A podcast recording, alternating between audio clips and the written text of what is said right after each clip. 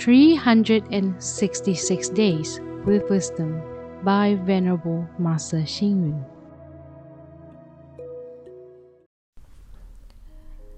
February 9th.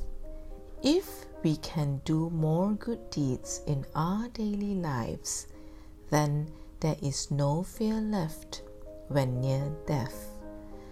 If we can contribute ourselves to society in our daily lives, then we live on even when we are dead. Human beings are good at saving money and taking precautions. However, to save money doesn't mean to be greedy and aspiring to keep more and more money.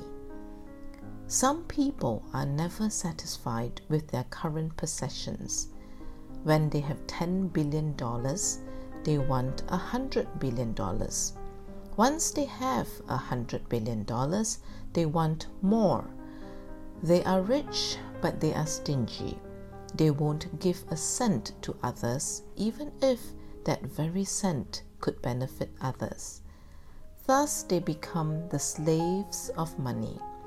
Even though they have lots of money, the money becomes valueless because they don't know how to make good use of their money. The true meaning of saving money and taking precautions encompasses prudence, intuition, and assurance. For example, we lock the doors properly at all times to prevent burglary.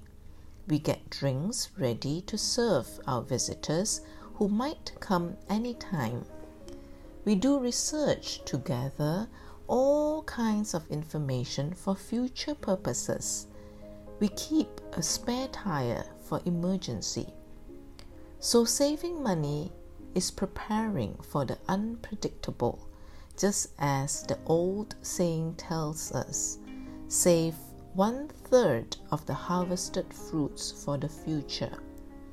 This is practical advice for everybody. Some people like to have plenty of savings in the bank and have quality things at home.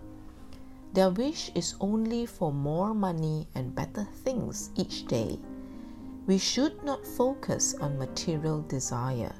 Instead, we should accumulate morality, mercy, honesty, and knowledge.